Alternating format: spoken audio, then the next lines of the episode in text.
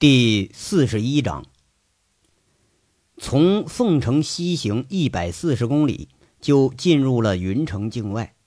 出了凤城的路，除了隧道，就是山边悬崖和环山开出来的路。一路入眼皆是山，巍巍八百里太行，中条和太岳在这里交汇。冬日里看山，山更有不同一般的风骨。那绵延千里不绝的脉络。如同苍劲有力的山水国画一般赏心悦目，入眼一片青翠，不畏严寒绽放着，从不曾消失的青翠，总是让看见的人会油然而生一种对大自然的敬畏。这里看不到朝代的更迭的痕迹，也没有城市的繁华喧嚣，更没有人来如织、车流如潮。千百年，山仿佛不曾有什么改变。那树仿佛也不曾有什么改变，朴实无华的日升月落之后，是一成不变的雄伟与壮观。进入云城，第一个路过的就是沁山县，一个隐藏在崇山峻岭之间的小县城。全县不到二十万的人口，散居在两千多平方公里的山区。这里之所以闻名啊。是因为有全省唯一的自然保护区，另一个是因为这里是全省最出名的贫困县。穷啊，是因为交通不便，而正是因为交通不便，才保留了这里大多数地区的原始风貌。离县城四十八公里就是骊山自然保护区，也是全县唯一的一块旅游资源。传说五帝之一的舜帝。在这里走向全国的政治舞台，哎，要说也是个风水宝地。事实上呢，全县类似的山林啊，那都不在少数。哪个乡的林地面积覆盖啊，都达到了百分之四十以上。哺育沁山人的沁河水就从沁山县城穿过，一直汇入下游的黄河。旧社会啊，这里很出名。因为偏僻而成为了中原一带逃荒的首选之地。县里头各乡都有祖籍河南、河北的人，那是中原大战逃荒到此落户的村民。这里也是全省出了名的老区。当年陈赓大将率领三五九旅在这一带处处留下足迹。大山提供了天然的屏障，大山里朴实的村民成为子弟兵。提供了永不消失的大后方。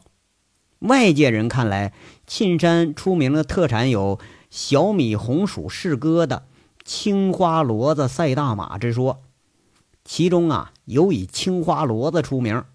曾经有个笑话是这么说的啊：以前你要娶媳妇啊，你牵头大骡子上那女方家去，那就是大款的架势，相当于现在你开着奔驰去泡妞。不但能换回个如花似玉的老婆来，而且啊，老丈母娘还得倒赔你一箱子花被面。这青花骡子它架子大，哎，那架上车之后，那比能嗯比马都能跑，哎，上了磨呢，它比驴还耐耐实诚，哎，爱干活，干地里活比老牛还能负重。不过呢，也有一个很大的毛病啊，就是这个骡子呀，脾气忒坏。你要是驾驭不住他，那经常撂蹶子踢人。这脾气呢，有人开玩笑就说，晋西南一带都是驴脾气，唯独沁山县人那是骡子脾气。那意思啊，是沁山县人的脾气比驴脾气还要坏，还要梗。那家伙，当然了呢，那也也朴实啊。多少年来，山没变，水没变，树没变，这里朴实的人更没有变。耕地呀，依然是用的大骡子，不是买不起大机器，而是地里你根本就开不进去。流行的交通工具依然是马车、驴车和大骡子车，不是买不起车，而是说乡村一级的公路上连加油站都没有。你通讯工具那更不用说了，近的呀靠嗓子喊，远了呢靠人叫。不是说买不起手机，而是这山沟子太深，实在是没信号。二十一世纪了啊，全县依然有百分之三十的自然村没有通电话，嗯，还得说是有线的都没通，百分之二十的村子没通电。这沁山县呢，是全省最偏僻的一个县，而河湾乡就是沁山里最偏僻的一个乡。小年刚过这一大早啊，河湾乡死驴坡村杨愣娃大叔家里头，这愣娃叔这个媳妇儿啊，愣婶儿那早早就起来了，把这个偷睡懒觉的儿子那杨小孬薅着耳朵给拽起来了。那杨小孬睁着睡眼，挺不耐烦，说了：“娘，那让我睡一会儿呗。”哎呀，快起来啊！我跟你七婶说好了，呃，今儿啊，你和村里几个人，呃，回乡那个娃娃都去呃路上去干活去。愣婶是没好气儿的，朝着自己儿子那光脊背上啪啪扇了几巴掌，把这小孬同志总算给打的起床了。哎呀，娘，你说的那行不行啊？现在还有在这儿修路建农场的？那大冬天还能修路啊？我咋听那跟人家说书的一样呢？这事儿啊，杨小孬明显不相信他娘的话，开始发牢骚了。哎呀，娘说的那能有假呀？咱们老家杨家湾老杨官那个当和尚的小铁蛋儿发财回来了，哎，要在咱这修修牧场呢。你顺王村那个七叔七婶儿现在都在路上干活呢。哎呀，那活干的管吃管住。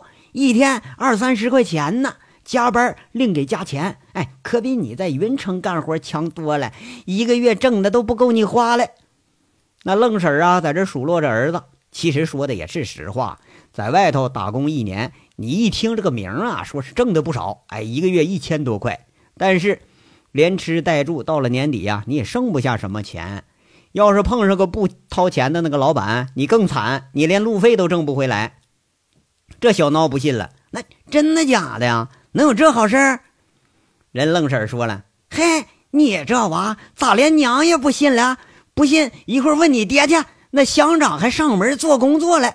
隔壁那黑蛋傻小子上个月都挣了一千多块钱回来了。哎，听他说呀，天天吃肉，顿顿大白面膜。那抽烟的每天还给给发盒烟，天凉了偶尔还还给发瓶酒。”就这好事你赖在云城不回来，你都错过了。你那小孬心动了，娘啊，这就去了，那人家要吗？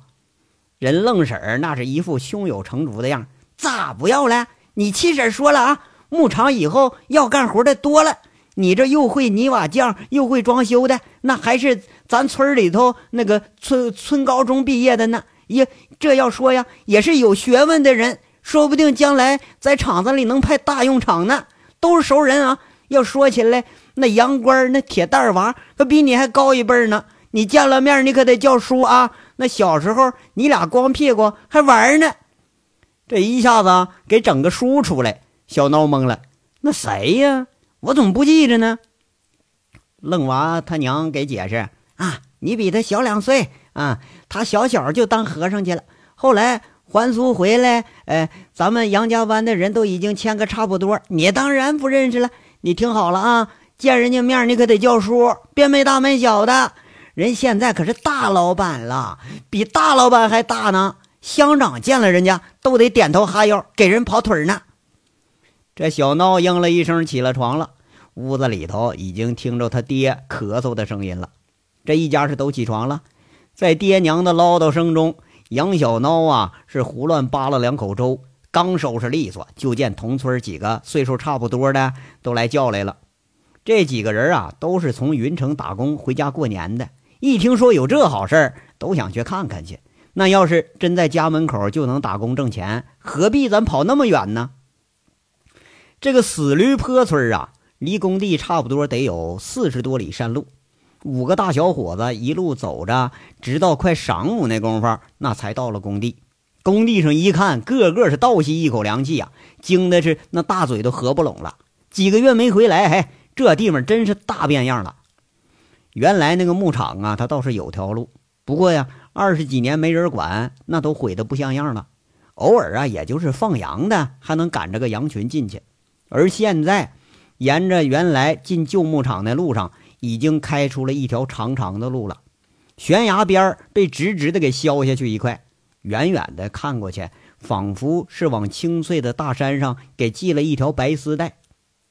工地上啊，偶尔还能听到炮声隆隆。哎，那忙忙碌碌的，有平车、独轮车，有人挑着的，哎，有人那个出土垫路面哎，那杨小孬数了数啊，足足得有二三百人在这干活呢。这场面在河湾乡那可是有些年头没见过了。再往近了一走，那却是十里八村，好多的那就是熟人。见了小孬一打招呼，指点着小孬去一个大帐篷上那儿报道去。哎，那是临时食堂兼报道处。再近点一看，杨小孬乐了，那主厨啊，他认识，那正是顺王村的七婶儿，村长那个呃大胖媳妇当大厨呢。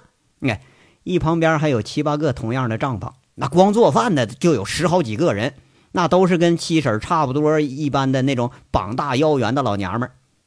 那村长媳妇儿那个七婶儿啊，正挑着大勺子在那炖肉呢。哎呦，那锅里头咕嘟咕嘟大肉片子，肥的呀，连着那个大红肉在那冒着一阵阵的香气。那不常见荤腥的这五个小伙子强自咽了咽口水。眼睛可是离不开那大锅了，这味儿忒冲了啊！就乡下这大小伙子见了两样东西，他迈不开腿儿，一个是白花花的大片肥肉，一个是白花花的小媳妇儿。这带头的杨小孬喊了一声：“七婶啊，七婶！”耶，你那个腰粗肥臀的七婶一转头，一下没认出来，我我我杨小孬，愣娃家的小孬。那杨小孬赶紧自报家门，离开杨家湾都有些年头了，好多人已经都不认识了。啊，老愣家那土小子，哟呵，这长大了，快快快进来坐坐。七婶一下子乐了，把这几个人就请进帐篷里头。说的是坐呀，其实就是坐石头上。这一坐下，七婶就忙着一人给盛了一大碗土豆子炖大肉，外加俩馒头。那几个小伙一路走过来，还真就饿了，狼吞虎咽就吃上了。这边吃的呀，小孬还有点疑惑，就在那问七婶啊：“我们几个找点活干，我娘说让我来找你来。”啊，那那成，这简单，一会儿哈收工，呃，你七叔回来，你报个名，下午上工去吧。七婶摆弄着那个大勺，哎，就这么简单，就把家给当了。杨小闹当时惊了惊，就问：“哟。”我我七叔都当工头了，五个小伙子都跟着惊讶。工头啊，那是啊，那可是非常有前途的职业，多牛逼呀！一天背着个手，在那工头在地上转一圈，啥活不干，哎，领的钱还最多。哎呀，啥工头，就是给人算账、派活、发工钱，都咱自己家人。那七婶是不无得意了，哎，自打杨伟一回乡。这老伴儿跟着杨伟可就上了个档次了，成管事儿的了。哎，这可比当村长还牛逼呢！天天有人都过来说好话来，乡长见了你都得叫叔。哎，这回可长脸了啊！一辈子就没这么风光，没这么牛逼过。哎，一听说这是七叔发钱呢，这小孬和来的这几个人相视了一眼，看样啊，放心几分。只要不是外地老板呐，只要是自己人，这工钱还是有保障的。只要工钱有保障，这活累点、苦点那都不是事儿。眨巴眼睛功夫，这几个小伙啊，把一碗菜就吃下肚子去了。吃完了，那眼睛还盯着锅里呢。那七婶一看，笑了：“哎呀，来来来，再给你盛一碗。哎呀，刚来的大小子都能吃，这大肉大油的，吃几天啊，你就吃不动了。多吃点啊，吃饱了好干活。”那这几个乡下人，他实诚啊。他们可不知道什么叫客气，那七婶一盛，那接住就吃。不过比第一碗那时候狼吞虎咽那架势，那是慢多了。小孬自己也盛一碗，在那问一句：“七婶啊，这老板哪儿人呢？我娘说是咱老杨家湾人，是不是啊？”言下之意呢，对杨家湾那鬼地方能出这人才，他真有点不相信。老实说啊。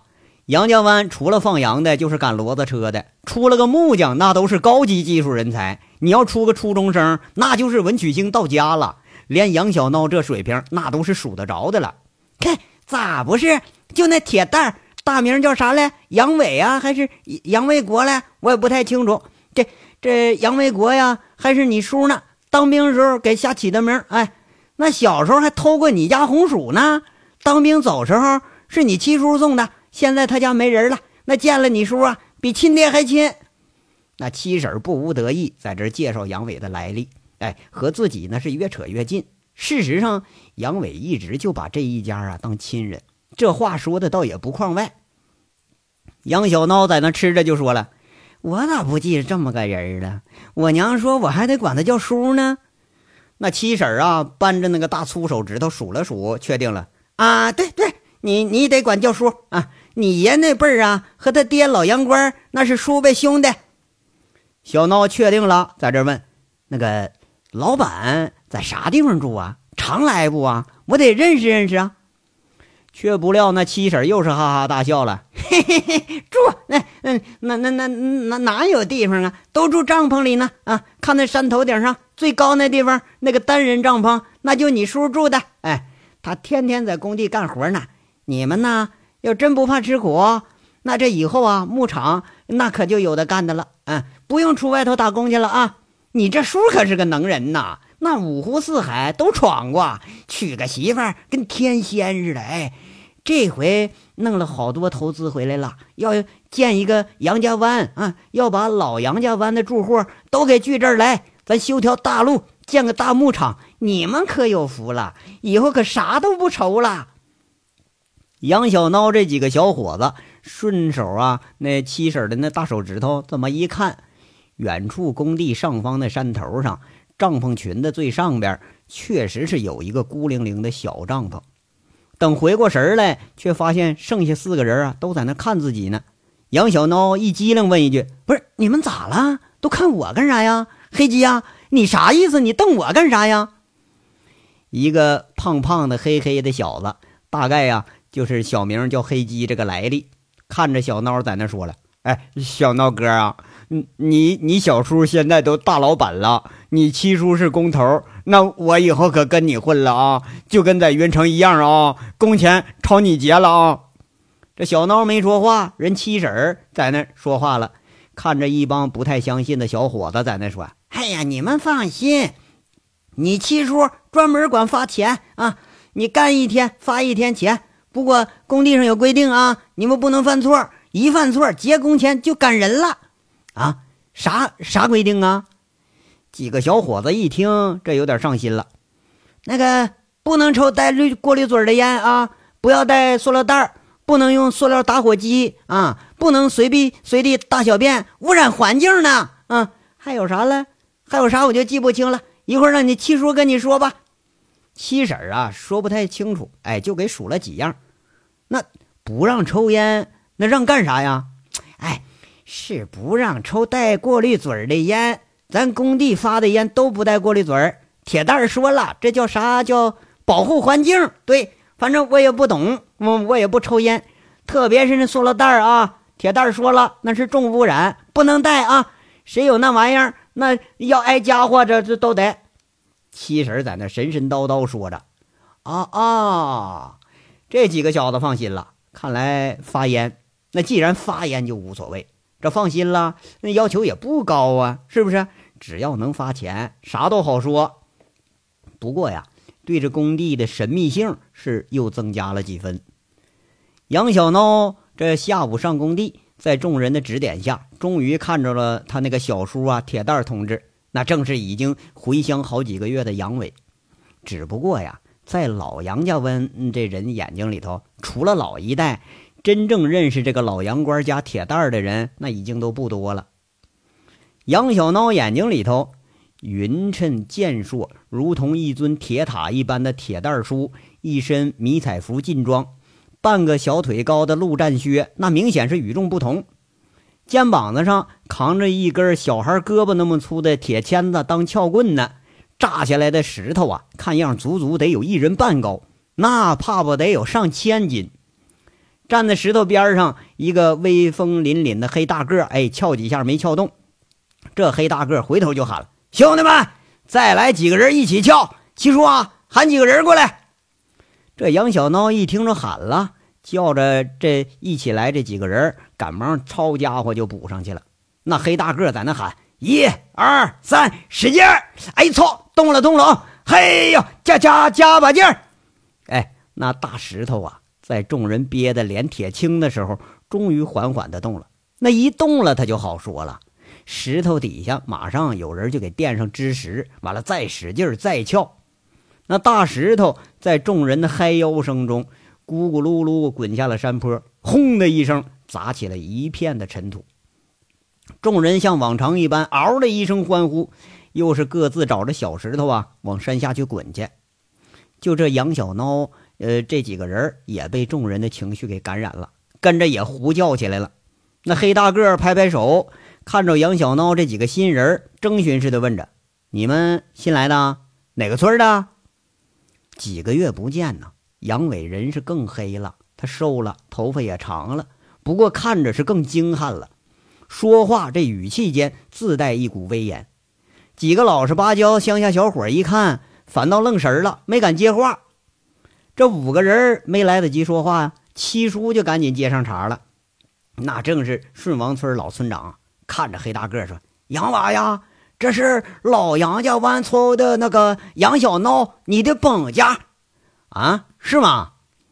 这说话的黑大个啊，眉毛一挑，高兴了。就好像是他乡遇故知似的，拳头顶了顶杨小孬的胸前，挺高兴，说着：“哼，小子够结实啊！多大了？”杨小孬看着未来的老板这么随和，而且还是自己亲戚，小心翼翼在那说：“啊，二十五了，铁蛋叔啊，我是愣娃家的杨小孬，我娘说了让我见你叫叔呢。”这称呼一下子把杨伟给问愣神了。他喊了声：“村长，哎，叔啊，这咋回事？这是我怎么这一下多了个侄儿啊？”七叔在那笑着说了：“啊，老愣家的小子，他他爷爷跟你爹是叔辈兄弟，你俩小子光屁股时候还相跟过呢，你是不记着了？啊哈哈，那是不记着了，二十多年了都。”杨伟在这爽朗的笑着，他拍拍杨小孬的肩膀，跟他说：“得得啊。”咱们呢，呃，论咱们的辈分去啊，你叫哥就成了。我叫七叔是叔，完了你也叫叔，完了你再叫我叔，这不乱了辈分了吗？回头啊，七叔那俩秃小子，他得管我叫啥呀？啊，嗯，那成，那就叫你铁蛋哥了。哎，我看大家都这么叫你呢，哈。杨小孬高兴了，说着呢，介绍了他身边这几位。那这名啊，一个比一个雷人呐，叫黑鸡，叫石头，还有二毛和驴娃。这名啊，听得杨伟是哈哈大笑，说了一句：“嘿呀，这黑蛋儿有了，又来了个黑鸡二毛，这怎么老家人起名都愿意往这个裤裆里起呀？这凑的全乎啊！成啊，你们跟着那个大憨二憨去出土去吧，晚上闲了咱们再聊啊！哎哎，这刚进队伍的五个小伙儿。一看老板是如此的和蔼啊，都高兴的应了一声。远远的看着七叔那俩壮的跟两头那个牛犊子的是儿子，哎，找个空插进去上车上土去了。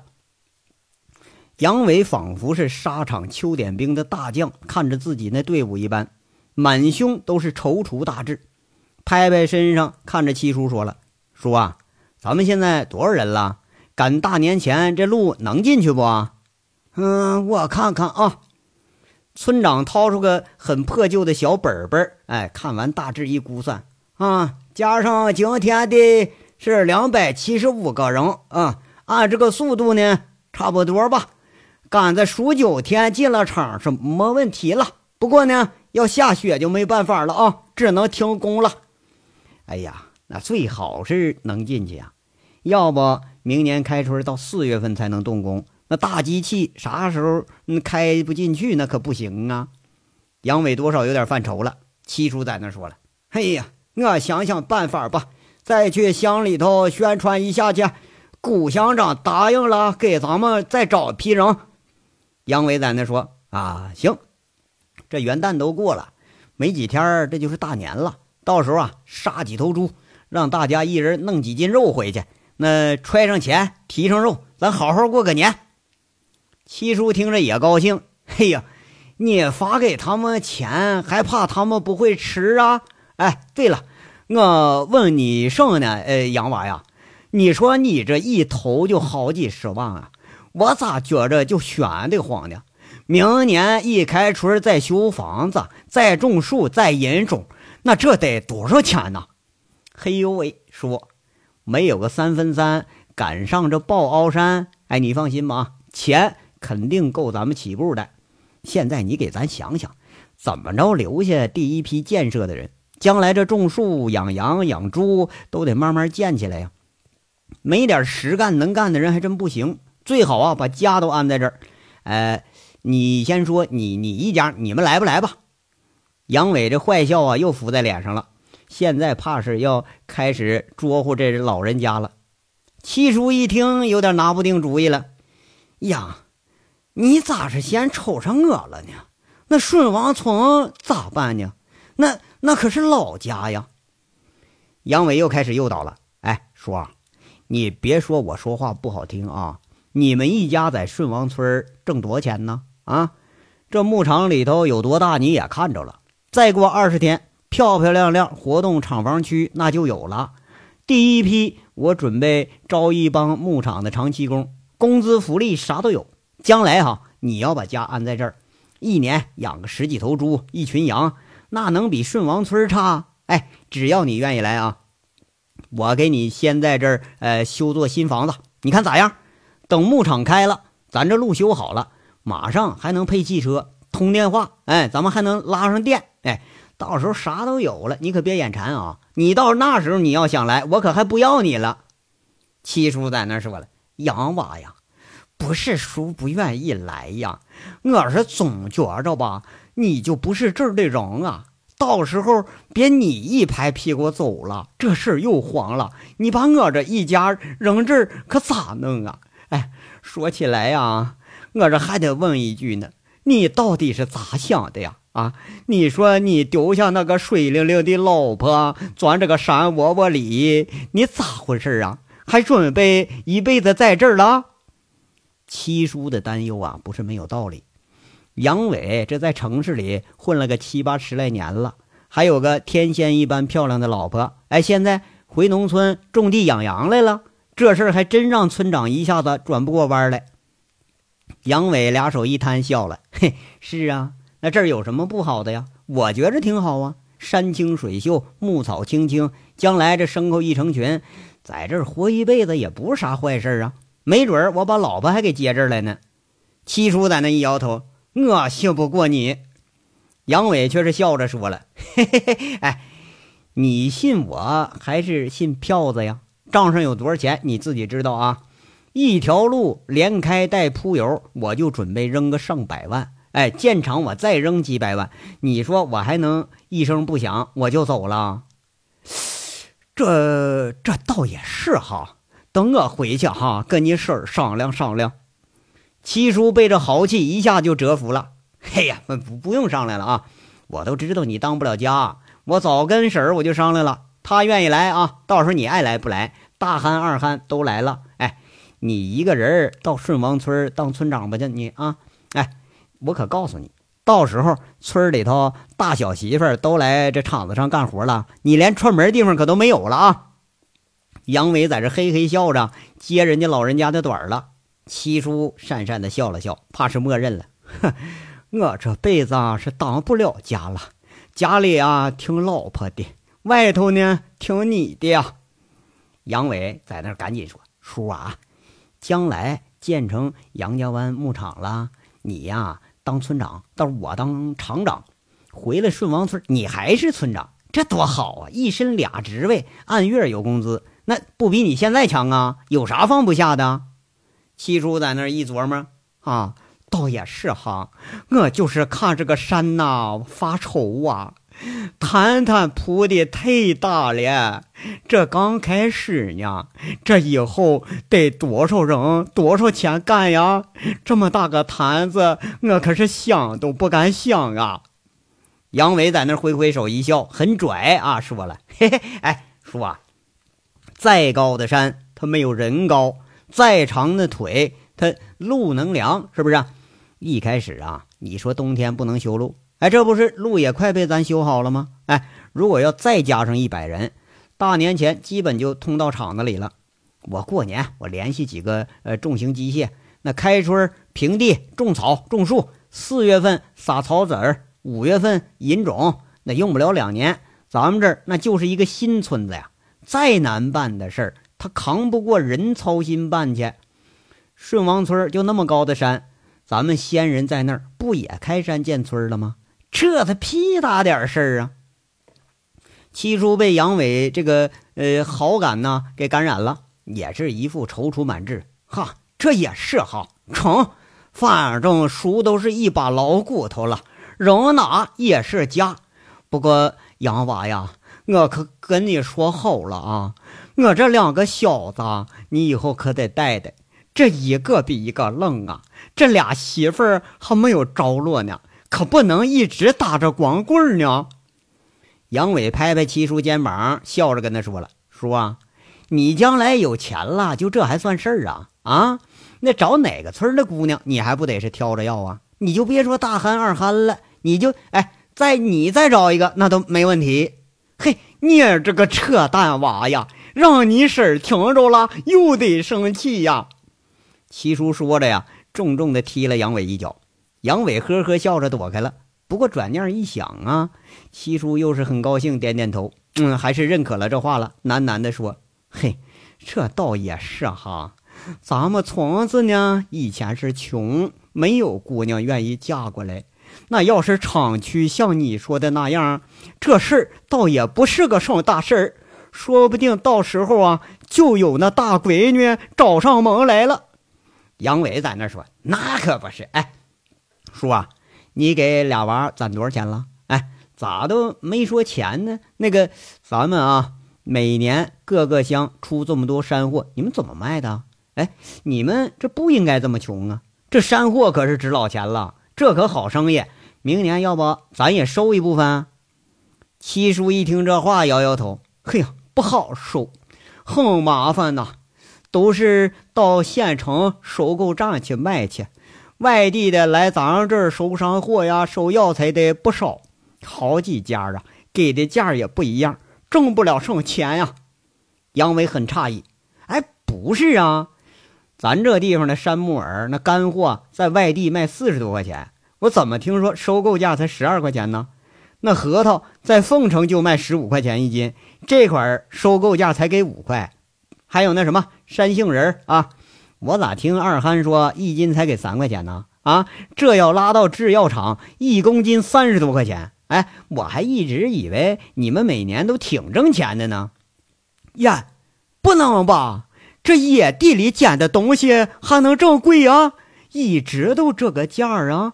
去年这个野木耳才十块钱一斤了，一夏天弄个二三十斤那都不错了。小桃仁儿什么卖了？后来呀，有几百斤都长毛了呀！村长听的那大眼珠子差点掉下来。杨伟在那儿恨恨地咬牙说了一句：“他妈的，这些奸商骗咱们乡下人呢！这是，明年有活干了啊！先把山里头这东西咱给它倒腾出去，就光这东西都够咱好几百号人吃的了。”杨伟狠狠地踢了一块石头。看着眼前绵延的大山，一下子灵光一现，哎，看来不是没机会呀。即使牧场暂时不挣钱，咱也有机会。就这绵延的大山呐，那就是一座天然的宝库，而这宝库的钥匙现在就在自己手里呢。身处这个地方，感觉得处处那都是机会，不像在城里头，你走到哪儿都感觉是无所适从，好像自己就是个废人似的。俩人正说着呢，又是一声炮响。杨伟看着几个穿迷彩服的，远远的在那放炮呢，隐蔽这是学的有模有样了，又挺高兴，在这说了：“哎，你看，你看啊，叔，咱们当年民兵大队那就是不一样，放炮都比别人放的强。那时候让你家大憨去呢，你还怕吃苦不让去。这将来啊，都是咱厂子里骨干，你好好给他们家里做做工作啊，最好都迁这儿来。”说着说着话呀，没音儿了。一转身，杨伟才发现老村长都已经走了好几步了，弯腰在那捡了个塑料打火机，嘴里喊：“嘿，哪个王八蛋又把那个塑料给装进来了呢？那个驴儿过风了是怎么着啊？”说着就是没人听，是不是？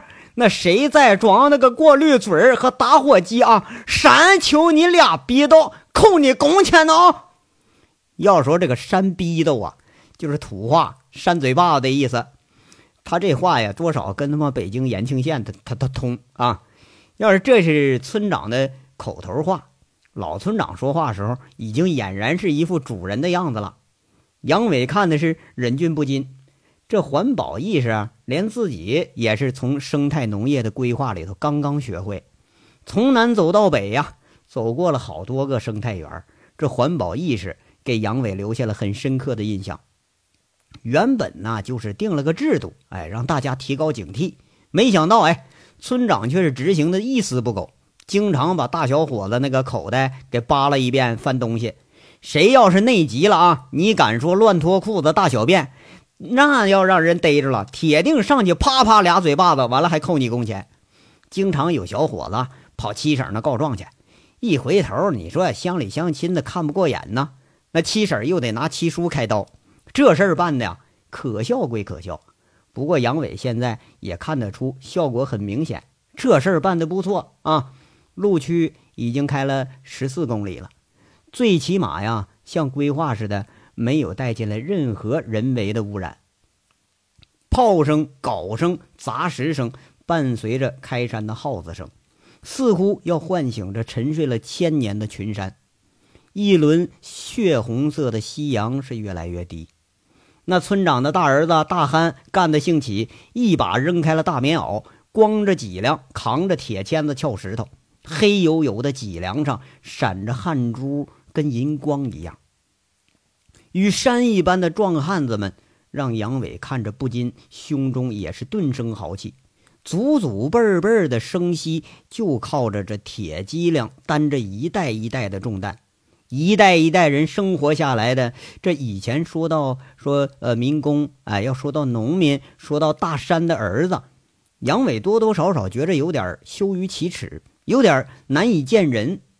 身处城市的人潮人海中，杨伟总觉着找不到自己，不管多有钱也觉着心虚。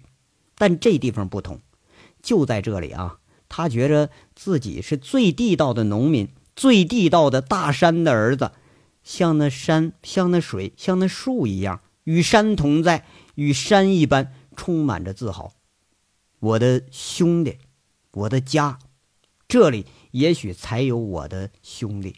我的亲人，我的家，这里也许才是我真正的归宿。这章到这儿就说完了，下章稍后接着说。感谢大家的收听。